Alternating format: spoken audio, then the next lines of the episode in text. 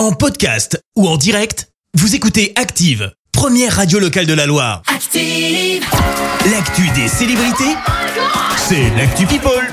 7h21, on parle people avec toi Léa. Oui, on commence avec un mariage, celui de Ben Affleck et de Jennifer Lopez. Ah, J'ai vu passer ça. Ouais. Ouais, c'était ce week-end. L'acteur et la chanteuse se sont dit oui.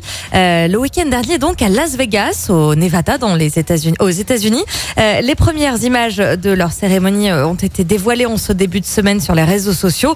Et ils ont trop la classe. Hein.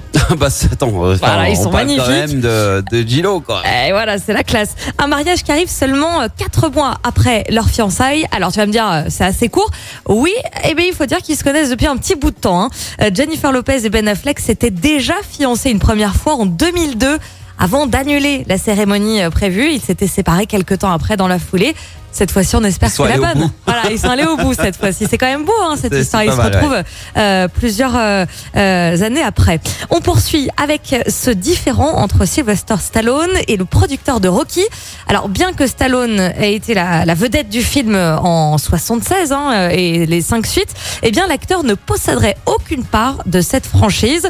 Euh, il revendique ses parts sur ses films. L'acteur l'a annoncé sur son, compte, euh, sur son compte Instagram hier. Stallone a notamment écrit c'est un sujet douloureux qui me ronge l'âme parce que je veux laisser une trace de Rocky à mes enfants. Fin de Adrienne. citation, Adrienne. Alors, l'acteur des plats non plus euh, à plaindre, il n'est pas à la rue, hein, je vous non, rassure. non, non, non, Euh, pas puisque, lui, ouais. puisque Stallone aurait touché plus de 10 millions de dollars pour euh, Creed, le, le spin-off de Rocky. Oui, excellent d'ailleurs. Voilà, donc bon, ça va. Il est pas à plaindre. Je pense que Ça en termes de, de, de traces et d'héritage pour ses enfants, ça va Il y le a ce faire. qu'il faut, ouais. Euh, à ce propos, hein, un troisième volet de Creed est prévu pour novembre prochain. Euh, il s'agit du premier projet de la franchise Rocky dans lequel ben, Stallone n'apparaîtra pas.